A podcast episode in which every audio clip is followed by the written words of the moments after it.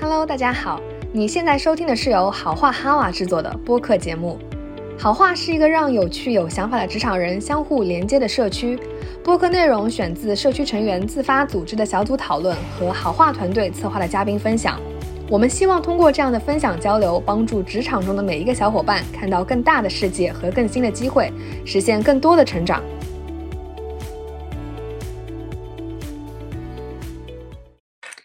看到刚刚呃群里面啊，因为我记得你也有准备一些问题想要去聊。嗯，对的，嗯，问题有一部分是被已经有讨论过的，我可以再描述一下。就比如说，我我的第一个问题其实是如何把握好管理不同下属的尺度，去因地制宜的管理。那刚才观点我就觉得很启发，就是说把下属去当成客户，嗯，满足下属的需求。其实我也一直在想说。那我，对吧？这个活生生的人，我的管理风格到底是什么样的？如果我非要定义我的管理风格，它会是什么？嗯，也没有特别好的答案吧。就是可能我之前想过的是以人为本，但是我也可能也并没有特别好的答案。但是我觉得今天就刚才听完之后，觉得放松一点了，就是可能也不必要一定要去定义自己的领导风格是什么型的，可能更多的是一种灵活和调整，以就是说最佳的状态是跟随着团队走的。这种状态，这个我觉得非常受用的一个点，嗯。然后我的第二个点就是说，嗯，其实是跟前面的那个，嗯，我们可以聊深一点，就跟前面的那个呃和谐和负向反馈有关，就是，嗯。举个例子吧，比如说我们有两位同学，一个同学是 A，他有啊，他有，比如说他一件事情做成了八十分，那另一个同学是 B，他相类似的一件事情做成了五十分，那这个时候呢，其实是应该去提醒 B，但是会因为一些文化的问题或者他性格的问题，比如刚才聊的，他就是没有听进去，经过了两个后，他还是呃事情做到五十分，然后可能短时间内在这个方向也很难补齐，但是呢。也没到那个要淘汰的状态，对也没有都是要要裁掉的状态。那对于这种状态，如何去把握这个尺度，其实不是很好把握，主要在这个方面比较困惑。嗯，啊啊，两个都是很好的问题啊。嗯，我我我们先说你那个管理风格这个话，就是我我再补一句，呃，其实刚刚在讲管理风格，把把你的员工当成客户，我觉得这个是一个大方向。然后我们每一个人其实。天然，因为你的性格或者因为你的优势，你会有一个主风格啊。我相信大家可能都会隐隐约约有一些感觉，就是我这个风格用上来是相对容易的。然后你可以是刚刚该该你讲的，就是我是哎以人为本，我觉得这个非常好啊。然后那么以人为本的时候，你可能会更愿意去有这种赋能型的。或者是支持型的这种动作，那如果你的主风格是这样，且你所在的公司又可以给你找到这种内驱力极强，然后或者是呃相对经验和技能水平在人才市场上是比较高的，那么你是可以用你的主要的风格来去带这样的团队的。但为什么我也有提到，就要把你的员工当客户，是因为很多公司。包括可能有些时候运气比较差的时候，哈，你是没有办法遇上跟你最搭配的那一类的员工的。你有可能是接了一个团队，你有可能空降了一家公司，你有可能你的团队里面呃的招聘不由你来负责等等。那这个时候，他需要的你是因人去调整你自己的一些管理方式。那有些呃，我说的直接一点，像你刚刚讲那个五十分的哈。他有可能就是自我成长意愿没有那么强，且他的知识和技能可能在团队里并不算是好的。那像这种人，你可能就需要又又要用他，又不淘汰他，对吧？那你对他这个人的时候的管理风格就要相对调整到一个说，我需要给你很清晰的一个目标，我描述给你，就不是你自己生发了。然后你在做的过程中，我要更紧密的跟进。啊，我也不是大放手，两周跟你聊一回，而是说我可能每一周我就至少跟你过一遍，或者是三天我就要跟进一下。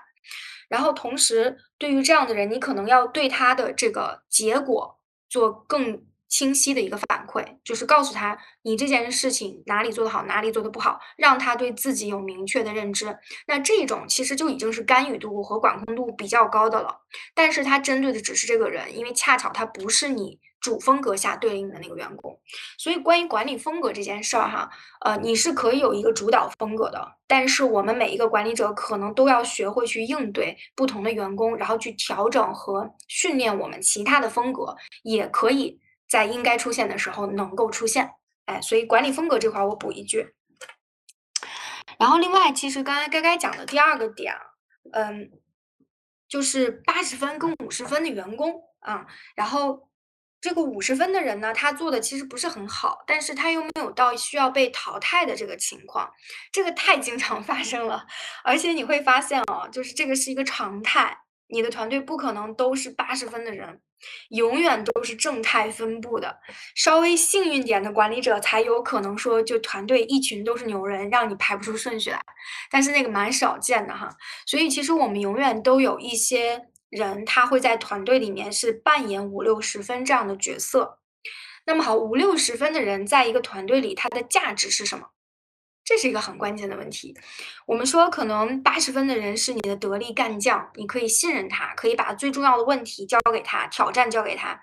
那剩下的人呢？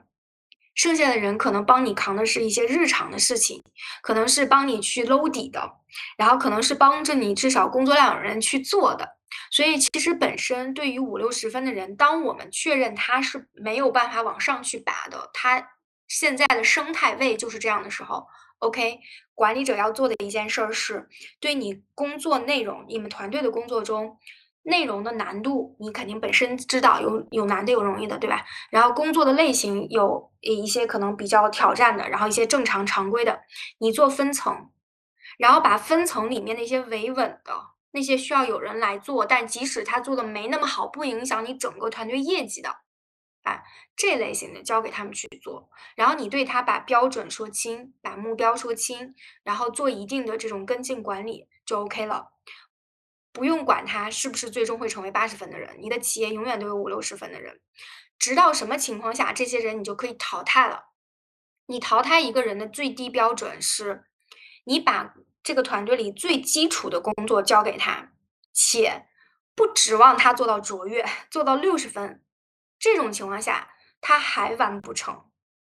他甚至于在不完成情况下还影响到你团队的士气，让其他人完不成，那对不起，这个人是要开除掉的。呃，这二这两者在我来看哈，是有一个发生了就要淘汰的，而不是两者同时发生。我经常会碰上的一个问题就是，有很多人说，哎，这个人啊，他状态哎不太好，然后他他业绩很差，我就先不管他，我就晾着他。然后，或者是我给他去，就是给一些这个不痛不痒的事情让他做着，但是呢，我也不想开除他。有很多管理者其实很不愿意开除人，但是我想跟大家分享的是，一个团队里如果有这样的一个负面的人出现，你的团队里其他六个人都会受到影响，这个比例就是一比六，这是有科学依据的。所以，如果你觉得你的团队里有一个人开始散播负面情绪，对你整个团队最好的一个状态就是干掉这个人，或者让这个人调岗，或者是通过跟他去沟通他更好的一个这个职业发展哈，然后让他能够重新激起他的这个热情。但如果你你自己觉得你调整不了他的状态，那就一定要让他走，因为你是牺牲不了整个团队的。所有的这些负面情绪一旦传播出去，对所有人都会有影响。而且最最重要的一点是，这么有负面情绪的人，如果在团队里会对你的高业绩的人有很大的这种动摇，他们会觉得不公平。我们有一句话叫“对低绩效人的容忍，就是对高绩效人的惩罚”。所以你最最不希望的就是那些连最基础的事情都做不好的人，把他留在团队里，该淘汰一定要淘汰。对于淘汰这件事情上，呃。我我是比较的这个坚决的哈，也鼓励大家就是能够在必须要淘汰的人上千万不要手软。嗯，大概你觉得刚刚这个问题 OK 吗？就是关于五十分的这个。对的，对的，我觉得非常清晰。然后我看我们评论也有一位同学问说，这个五十分的人是否属于刚才描述的这个 ROI 不高的人？这个五十分是怎么打出来的呢？哎，你刚才自己描述这个八十分和五十分的时候，你是怎么描述出来的？对我，我的我的场景其实就是就他们所产出工作的水平，比如说以产品经理为例，啊，可能比较八十分的水平是比较好的，他有非常呃扎实的数据分析，一件事情的论是非常经得起验证的，因为它的结果也是能够啊解决用户的问题。那可能五十分呢，就是模模糊糊，前后的因果关系也没法推出来，然后文档写的也是漏这儿漏那儿啊，然后研发也没有办法开发，所以更多的是从事情本身的水平状态，可能不是说这个人，当然大家其实也都是对事不对人嘛。但是如果这个同学他一直的产出都是一种。不能满足岗位要求的状态，那可能会认为这个人整体就是五十分，可能也就到了金英老师所说的，嗯，可能需要一些管理动作的时候了。嗯，所以说，嗯，R 成长 ROI 那个，我觉得可能还不是一回事。就成长 ROI 可能，因为如刚才所说，啊，我们需要帮把我们的预期调整成一个正态分布的预期，所以肯定是会对这个不同人才的 ROI 投入有一定的区分的。我觉得可能更偏向于那个概念，嗯。嗯嗯，对 ROI 这块，我觉得该该其实你最后说的那个也也确实是我嗯，我我可能要强调一个点吧，就是我们一旦把预期，其实你能够大概看明白，你的团队都会有一个正态分布的时候，你的最重要的投入产出，对于一个管理者来讲，一定是花在你的高绩效人身上。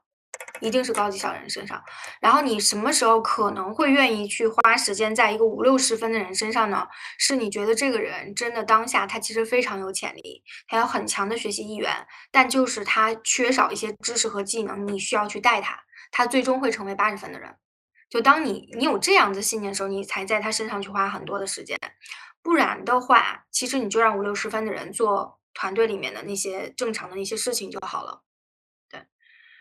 嗯，我觉得这可能是管理者的一个时间分配哈，或者是你的一个精力分配的一个问题。嗯，然后刚才说到这块的时候，我突然回忆起来，就是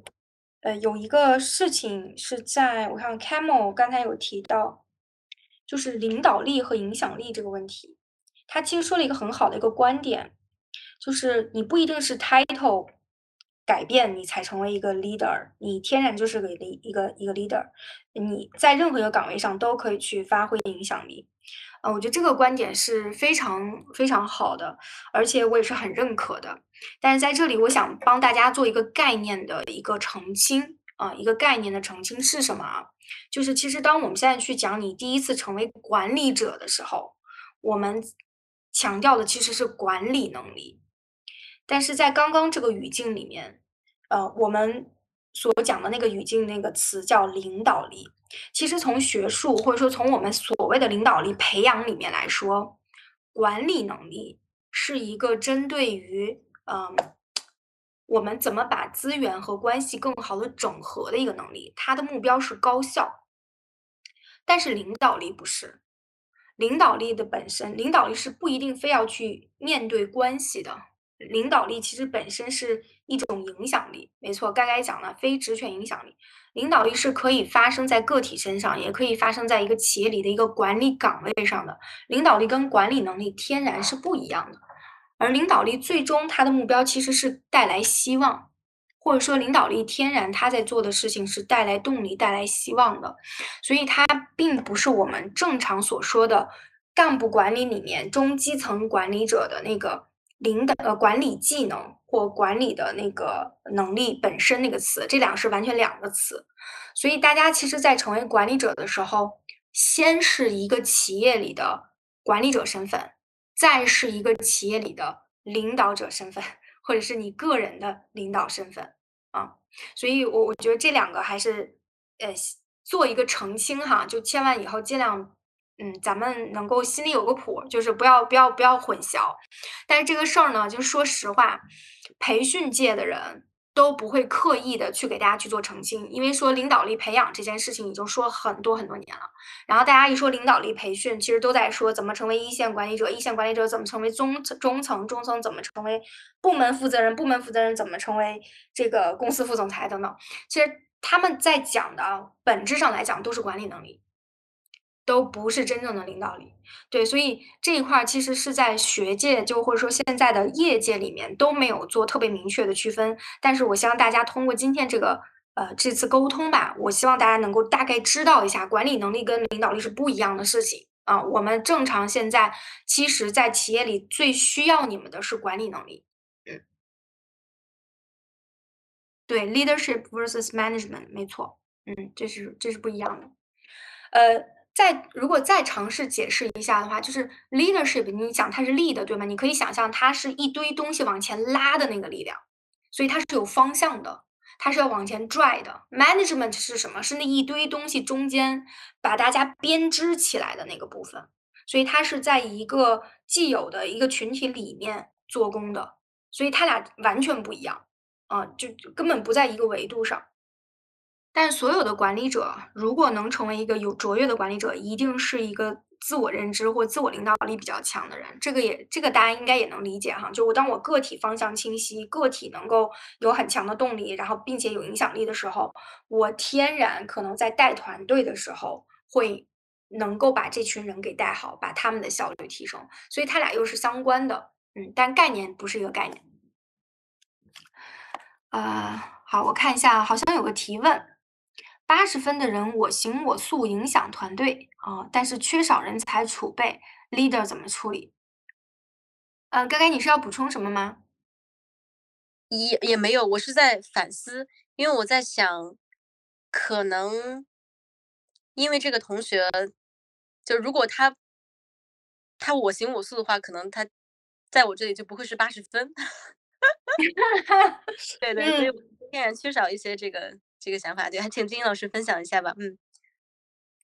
哎呀，你刚才说那句话，基本上也是我的我的我的一个好奇，就是 Pony，我我我蛮好奇，八十分你是基于什么打出来的？因为本身，呃，我们在评估人才的时候，天然会有能力项，能力那个，或者说能力跟业绩吧，嗯，这是一侧，然后另外一侧可能就是我们。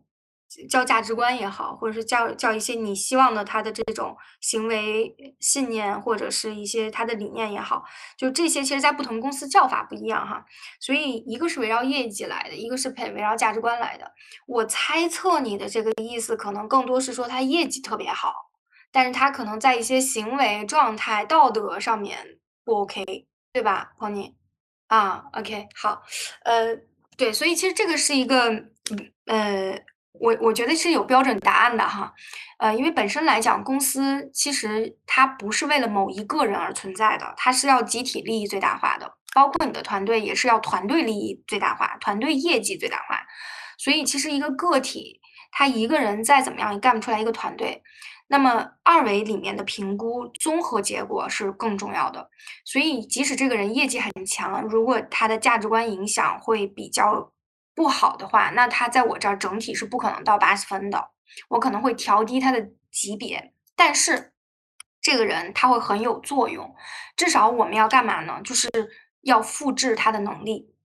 作为管理者，很重要是搭梯队。你也提到了呃人才储备的问题哈。我们现在说做一线管理者的时候，你可能还没有那么强的感觉。但是你一旦再升一级，包括该该也好，开幕也好，你们现在都是十几个人的团队了。你们如果团队扩大到十五个人、二十个人，你们很有可能就要分裂小，分裂出各种小组，然后小组的人可能又会再带实习生等等。一旦你开始有这样子的一个格级管理，你的梯队就必须要有了，那个时候就很紧迫了。所以我建议大家从带小团队的时候就有建梯队的意识。那八十分的人，或者说业绩八十分的人，是非常好的帮助我们去呃复制知识搭梯队的一个抓手。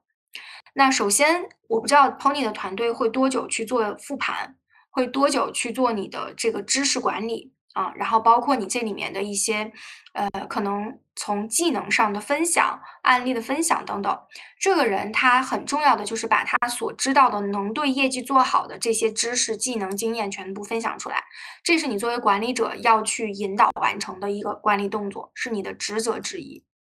而这个人他的价值观或者说他的这个道德或行为方式，如果他在你的红线范围以内。也就是说，他只是让你个人不爽了，他侵犯的可能是你的一些所谓的权威，你个人的安全感，但是他并没有影响到其他人做业绩的话，那么好，我觉得还是可以忍一段时间的。但如果他的一些行为是触碰公司红线，啊，不管是安全性、安全信息的一些红线，还是说什么客户贿赂一些红线什么等等这些，这种情况的话，哈，呃，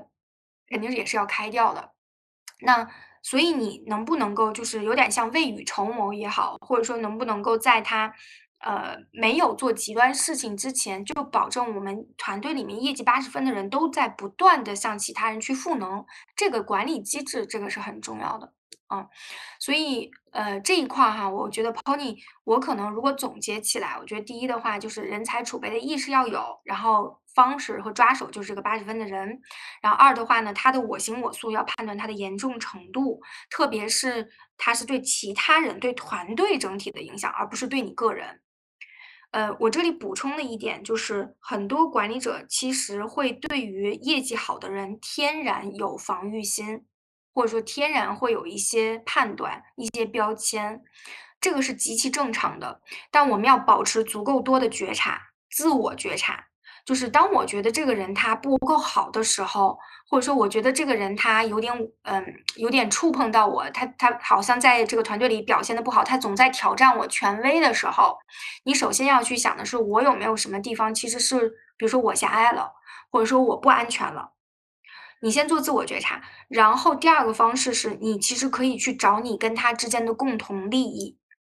就是他为什么要这样去挑战你，他为什么要特立独行，他为什么想要张扬他的个性？好多时候其实他无非是想得到认可，他无非是希望他的价值被彰显、被确认，那你就满足他，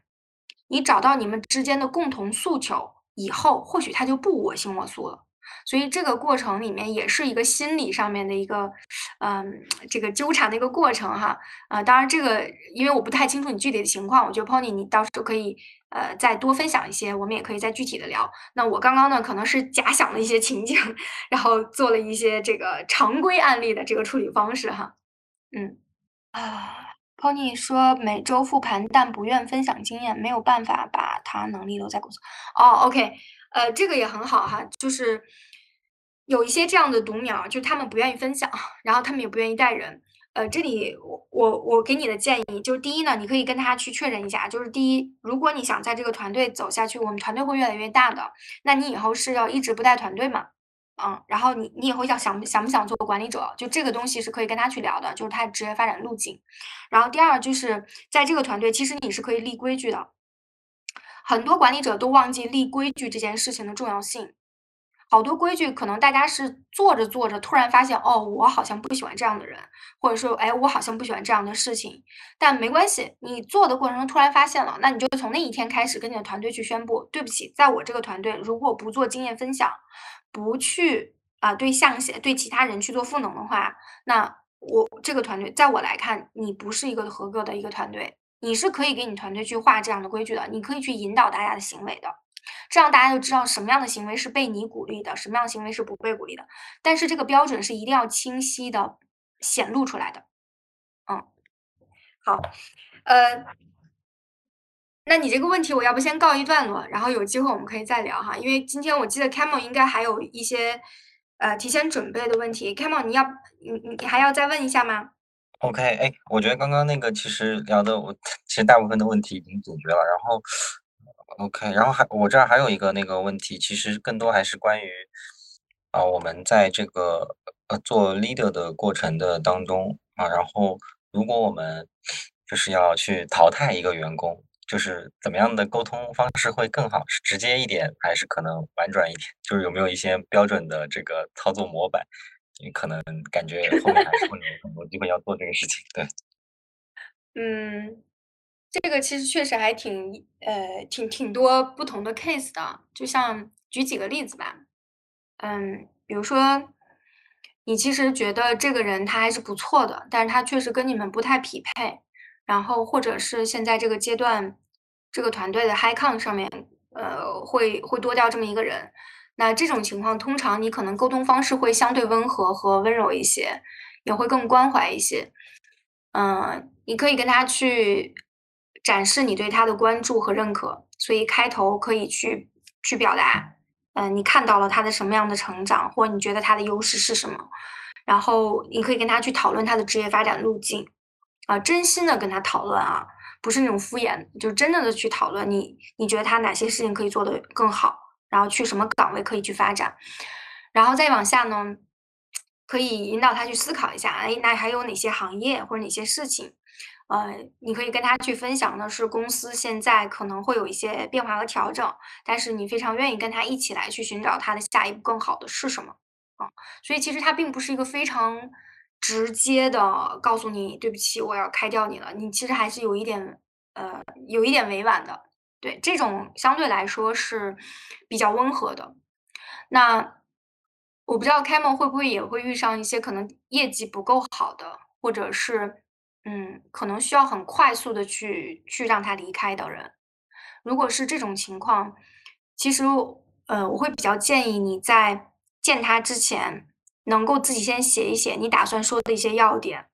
这具体就包括说，你为什么认为现就是他。你为什么认为他现在的能力，然后包括他现在的状态跟公司是不符合的？然后你有你现在接下来要做什么样的事情？然后具体的一个要求，比如说什么时间？然后你需要以什么样子一个方式啊？然后离开。其实他这个有点像是一个非常严肃的一个告知了。那这种是。可能你的公司也会有一些模板，然后你自己对于这个人和他的业绩也要加一些这个信息的收集和描述，然后写好训练一下，相对严肃和短暂的跟他去沟通。如果需要的话，你是可以叫上 HR 的，这种就可能相对的这个难一些啊，在心理上面要做一些准备。那对于一个中间态是什么呢？中间态来讲，其实是一个它可能会有一个过渡的。比如说一个人，你已经想要去开掉他了，但是呢，可能你觉得时机没到，你还想再观察一下。那么这个就是我们经常说的叫绩效，呃，绩效沟通，或者是有些公司叫什么 PDP 呀，或者是一些这个低绩效员工的这种管理方案。那你可以先拿着过往你认为不满意的，或者是绩效低的那些结果，跟他先来谈一轮。这个时候还是相对来说是利他的。或者说，我们还是真心实意的希望对方可以改变的，所以你可以跟他去聊，接下来你，呃，你能提供什么资源？你愿意支持他做什么样的调整？让他去尝试什么？让他有一种说，嗯，我还有机会啊。那这次沟通完之后，一定要有一个指标，就是你在什么时候做到什么样子，我们就算这个成功了。如果真的不行，可能对我们双方更好的方式，都要去思考下一步是什么。就这个。口子或这句话一定要丢出来，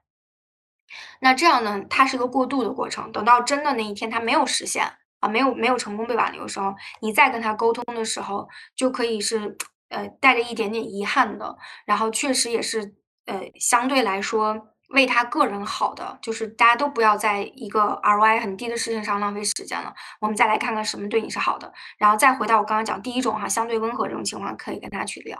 对，所以这这个这个第三种，我觉得相对是在这两个里面的一个中间态吧。嗯，好的，收到收到，谢谢谢谢。没事儿，呃，其实 Camel 我们是有很多的淘汰模板、话术模板的，就这个回头到时候也可以再多交流吧。嗯。嗯，我这边可能还有最后一个问题吧，当然这个问题我甚至不知道他有没有答案。就是，嗯，我我一开始想问的是，如何去评价一个人他是一个成熟的 leader？嗯，但是聊完之后可能也没有特别标准的答案，但还是想问一下，比如说，如果说，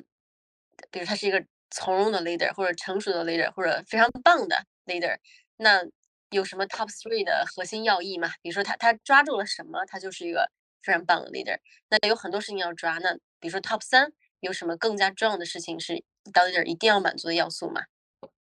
该该，我真的只想说，我特别感谢你这个问题。呃，这个问题太重要了。就是对于一个管理成熟的管理者啊，大家可以记一下三个维度。第一个维度是业绩维度，第二个。是你的管理能力维度，第三个是你的心智维度。这里面前两个都很容易理解，但心智维度提到的比较少。但即使是前两个，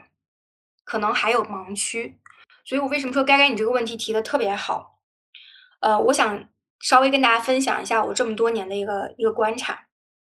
那首先，成熟的 leader，你要先知道他是在什么岗位上。他的成熟，你才能判断他。你不能一概而论说这个人他是成熟的，因为你在一线经理上的成熟，不代表你在部门经理上的成熟。那为什么在不同的层级上，他的成熟标准不同呢？他其实受的就是刚刚我讲这三个维度。那业绩我就不多说了，大家应该都好理解，对吧？不同层级的人扛的责任、业绩肯定是不一样的。这个跟着大家各个的职能来，我不展开说。但能力、管理能力这一侧是什么？我相信大家可能都听说过所谓“领导梯队”那本书。那一线主管跟中层、跟总监层、跟部门负责层，他们其实要具备的管理能力是非常不一样的。这个其实有一个专门的管理段位的课哈，就如果大家感兴趣，可以可以去关注。我在很多场合其实都有讲过。但是它的核心在于一线主管，其实我刚刚讲，大家要讲掌握的叫管理基本功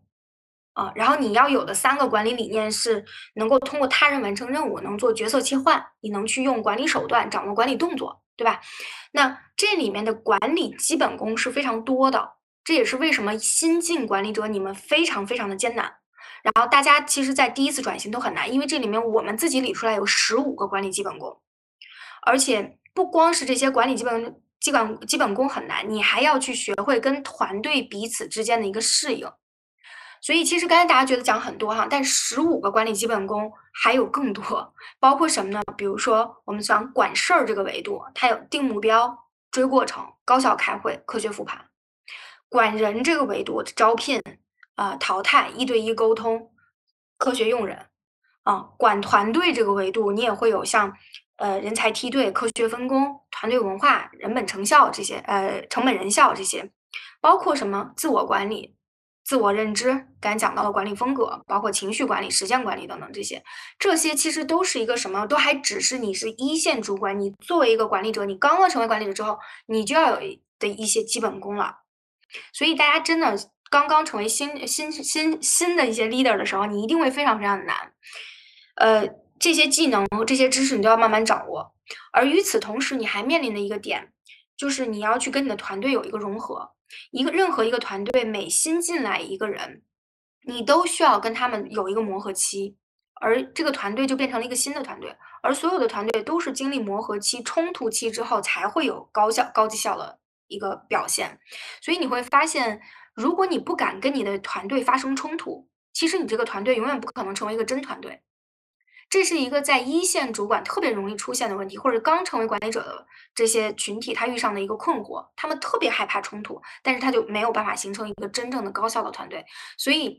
这个部分哈，我们讲成熟的 leader，如果是在一线主管这一层，至少在管理能力上，你是能够知道如何去应对一个新团队，随时给你一个新团队，你知道怎么用九十天的时间把它变成一个高绩效团队，你怎么正确的应对冲突，怎么把他们从磨合期快速的带到高绩效期，运用你所有的这十五个管理基本功，所以这是我们讲一线的主管他的那个管理能力那一层。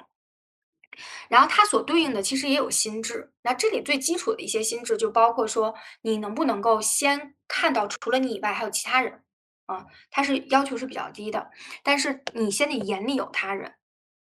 但再往上，其实我们讲到中层的时候啊，呃，它的核心其实就发生变化了。中层经理很重要的是从执行思维变成管理思维了。什么意思？就是你在一线经理的时候，你天然还是在带着大家去完成工作。你还是一个很强的一个执行导向的，得出活儿。但是中层经理是什么？是你有格级管理团队了，你这时候最重要的任务是选拔和培养一线主管。所以你会发现，你过去啊，你的选人用的那些问面试题目，好多都要换，因为你当时面试时候，你去看这个人是不是一个好的专业型人才。但是等你真的再往上升一层的时候，你要面试的时候用的题目是这个人是不是一个好的 leader。这个是发生了很大的变化的，所以在中层经理这一层，你要把你所有的执行做事儿的思维变成了管人的思维，或者说叫管理的思维，要搭梯队了，要有人了，而且这个时候你不再是对着某一个人进行管理。你想，你现在做一线经理的时候，你是一个一个人招来的，一个一个的去去辅导或者去管理的，去跟进的。但是当你是阁级管理者，你是管的一个一个的团队。你是带的一个一个的小群体，所以你要从个人思维变成群体思维，这个其实是这个层级的管理者要具备的所谓的成熟的一些迹象哈。那么当然，在这一层级，你的心智也会更加成熟，是在于你一下子要把一个呃从单点的呃看自己，啊，变成一个看群体、看多人啊，然后向他向多个他人赋能的一个状态。这个时候，其实本身他要求你放下更多的一些自我或者是 ego，嗯，我们叫说你的自大也好啊，或者说你的骄傲也好啊，你的自信也好，你要相信一群人的力量就是大于个体的。嗯，之前就是呃，我们当时在美团的时候，他有一句话叫“一个人走得快，一群人走得远”。那你是能够把自己放到一个相对真的跟其他人无他无差别的一个状态，你才能看到一群人，然后你成为这一群人里一点点那个小的牵引力，带大家往前去走。然后再往上的话，哈，就是到部门负责人，呃，部门负责人其实非常重要的成熟度的一个表现，在管理能力这一侧，是你要具备外部视角了。你可以讲说，在那之前，你基本上都是在公司分配给你的任务战略下去把自己已有的资源做好，对吗？但到你是部门负责人的时候，你其实要想的是，我怎么帮着 CEO、帮着上层管理者更好的去建立在市场上的核心竞争力。所以你已经不是盯着自己的一亩三分地了，你要盯着外部。然后另外，你其实不只是要看自己本部门的职责了，你还要看横向的跨部门的职责。也就是说，你要具备通识能力。我们管这叫通识能力，就是你现在如果做运营，那好，你得懂产品，或者是你得懂一点技术，或者说你要懂财务、HR，你要能够相对横向的有一些理解，这样你才能够真正的做到打破部门墙、横向协作。所以它需要你能够从一条竖线变成一条横线。那同时呢，其实在这个视角上，你要具备的叫系统思维。所以。其实，如果在到了这一层，我们说一个成熟的管理者，他从理念上，或者说他从他的动作上，要能反映出来这些特质，而不是简单的一些管理基本功了，一些管理动作了啊。那么在心智的层面，其实你也会发现，他本身要能够更加的去呃看到呃客观世界和主观世界的一个差别吧。我们讲客观世界是什么呢？就是外部世界的万事万物的运转规律，然后主观世界是个人成长、个人探索。其实到部门负责人，你会发现，如果这个人还活在外部的社会标准里，他还活在一些其他人觉得他好，他就好，然后或者说社会认为什么是成功的人，他就认为是什么是成功的人，他还活在这些外部的标准里，到这一层的管理者，他的心力就不行了。所以，其实从部门负责人来说，是一个非常重要的锻炼心力的一个层级。在这之上，所有的高管在心智层面必须心力足够强，而心力足够强的第一大表现就是你有自我。你看前两个层级，对吧？就让大家其实是先看到其他人，先慢慢把我给消除。但是呢，你其实，在部门负责人的时候，你非常重要的一点是，你在公司里你是跟其他人是无差的，或者说你是没有那么高的自我在的。但同时，你作为一个人，在你的人生系统里面，你是要有一个相对坚定的自我判断标准和自我存在的。你的使命、愿景、价值观，你这一生在追求什么，然后你接下来要实现什么，这些其实都很重要，它会变成你判断你这个部门要建立什么文化、什么样的准则的一个基础依据。然后，当然再往上，其实真的是到管理，就是 CEO 这个层级、高管这个层级的时候，他们其实你就把它理解为创业者就好了。然后这群人是要面对极大的不确定性和未知的，所以他为什么在部门层一定要具备自我？是因为只有这样，你才有心力去面对恐惧、面对未知、面对不确定、面对变化。所以在那一层的人，他的心力一定是肯定是有根了的。然后在这个创业的这个环境里面，他又能相对的以一个利他的维度。对社会、对社、对对客户有利的维度去思考他的业务要怎么去发展，而不是一个简单的急功近利去赚钱。赚自己小我想要的那些欲望，那这个时候我们是讲是一个真正的 leader，他是一个成熟的卓越的 leader。所以其实你看国外那些大公司优秀的企业的 CEO 哈，他们的心智成熟度都非常高，都已经是就在人生段位上面来讲，也是相对来说过了这个，呃，这个为自己去谋求利益，他其实真的是在为更多的社会上的人去谋求利益的一个状态。所以，其实我刚刚讲，回过头来回答该该这个问题啊，讲的有点多，内容也比较细，因为这张图实在是很大，然后今天也不能给大家讲 PPT，但是确实就是在我来看，一个成熟的管理者，他在不同的层级是不一样的。然后不管在哪个层级，你其实都有业绩的维度，还有你基础的管理能力那个维度，以及你的心智的维度。而这三个共存，你都做到了的时候，你我才能说你是成熟的。所以，其实管理为什么是一个独立的学科？它是一个独立的一个工种。是因为它天然是有一套自己的能力要求和自己的一套体系在里面的。它是既涉及个人的成长，又涉及到个人跟其他人团队之间的关系，它其实很复杂。所以我很感谢该该刚才提这个问题啊，让我有机会把我这段呃，真的是就是我我们自己发现的非常重要的一些信息分享给大家。感谢大家的收听。如果你喜欢这档节目，欢迎转发给身边感兴趣的朋友。期待你在节目下方的精彩留言。同时，我们也邀请大家加入好话哈瓦社区，参与更多精彩的讨论，认识更多有趣的职场伙伴。你可以在微信搜索“好话哈瓦”布告栏找到我们，或者在节目详情中通过扫描二维码加入我们的社群。我们下期再见。